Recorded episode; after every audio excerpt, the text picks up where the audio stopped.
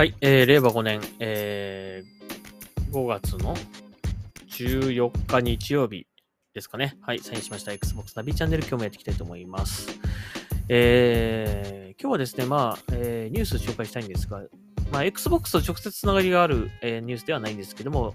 かなり興味深いニュースでしたので紹介したいと思います。えーゲームスパークさんの記事ですね。2026年までに権利者が不明な作品の二次利用、簡易に、えー、かあ簡易にということですね。えー改正著作権法成立、えー果たしてゲーム業界への影響はあるのかということだそうです。まあ、これね、ゲームはね、残念ながらなんかあれなのかな、無関係なのかなっていう気はするんだけども、うん。ゲームってなんか微妙なんですよね、なんかね、その立ち位置っていうかね、なんか、おもちゃみたいな扱いなになっちゃってるのか、えーゲームや音楽のような扱いになってるのかとかね、なんか、その辺がすごく、未だに僕もよくわかってないんだけども、特に日本はね、よくわかりませんね。はい。えー、まあこれどういうものかっていうと、まああのゲームとはちょっと切り離して、あの、欲しいんですけども、えっ、と、権利者との連絡が取れず利用できなかった著作物について一元的な手続きで公式にその二次利用を可能するなどの内容を含む改正著作権法が成立しました。だそうです。成立したんだ。うんえーこれはゲーこれは分野を横断して著作権の所有者や管理組織へと連絡を取る窓口組織組織を新設することで行われ、利用者の紹介に対し、権利者が明らかである場合、窓口組織が各権利者らへの、えー取り次ぎを行う。えーしかし、窓口組織でも、えー権利者が判明しなかった場合、えー著作権使用料に相当する保証金と手数料を国へ納めることで、その二次利用が公的に可能になる。えー以前から同様の仕組みはありましたが、それを大きく簡素に一元化するものですだそうですね。具体的にどういうことができるんだろうっていうのをこれ書いといてくれたらね、すごいわかりやすいんだけど、ちょっとその辺の、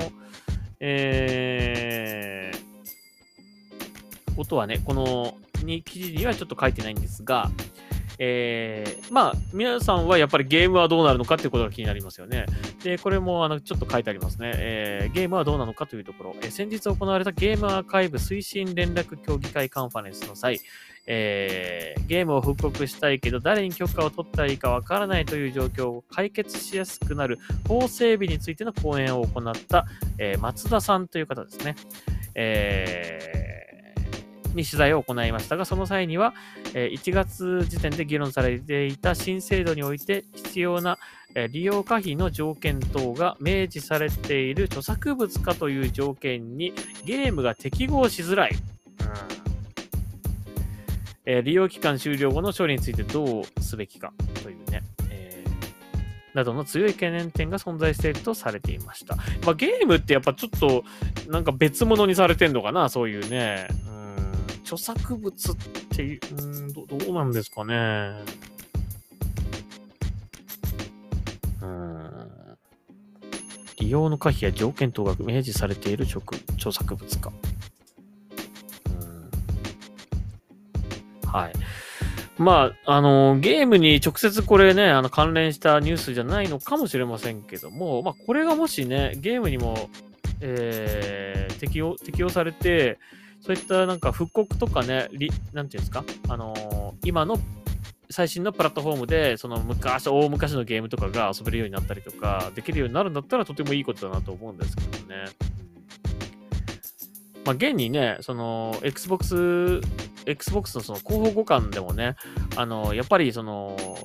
どうしてもその権利問題で許可が取れず、えーその、対、なんていうんですか、あの、対応を断念したタイトルっていうのもあったみたいなね、あの話も聞きますので、そういったものがね、えーこの改正によって、こう、ね、えー出しやすくなるみたいなことができるのようになるのかもしれないみたいな。ね。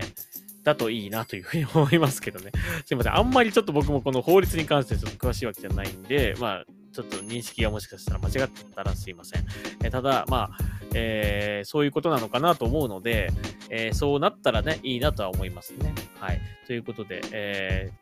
ー、具体的にこれ、だから、あのー、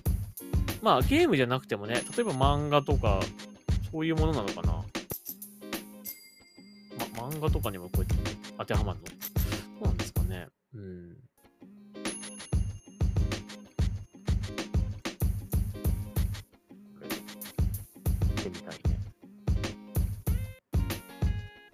まあ今まで、今までもあったっていうことらしいんですけどね、それをもっとこう、やりやすくなったって感じなのかな。うん。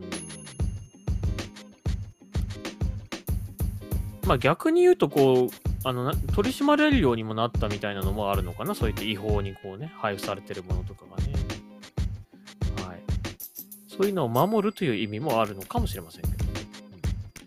はい。というわけで、えー、ちょっとこれ、まあ、あの、後でまたね、ちょっと内容を見てみたいと思いますけどもね。はい。ということで、ちょっと興味深い、まあ、ニュースがありましたので、今回このポッドキャストで紹介させていただきました。はい。というわけで、エクスポーツナビチャンネル、また次回聞いてください。それでは、サインアウトします。ありがとうございました。